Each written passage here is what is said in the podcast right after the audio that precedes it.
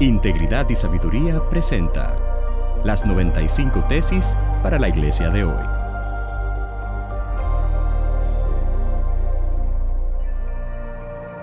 Tesis número 14 para la iglesia latinoamericana de hoy.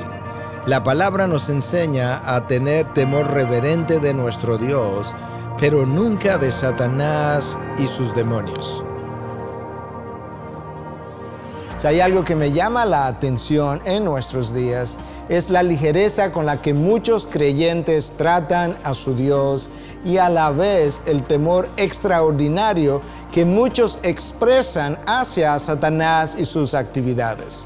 La verdad es que Satanás ha logrado desviar la atención de la iglesia de hoy para colocarla en él mismo y con eso ha logrado una gran victoria nosotros tenemos que regresar a lo que es la revelación de Dios. Y en ella nosotros vamos a encontrar justamente la instrucción de parte de nuestro Dios. Recordemos las palabras del salmista cuando nos dice, temer al Señor vosotros sus santos, pues nada les falta a aquellos que le temen.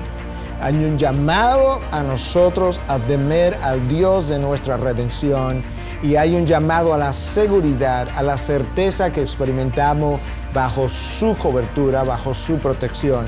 No temas, el Señor está contigo.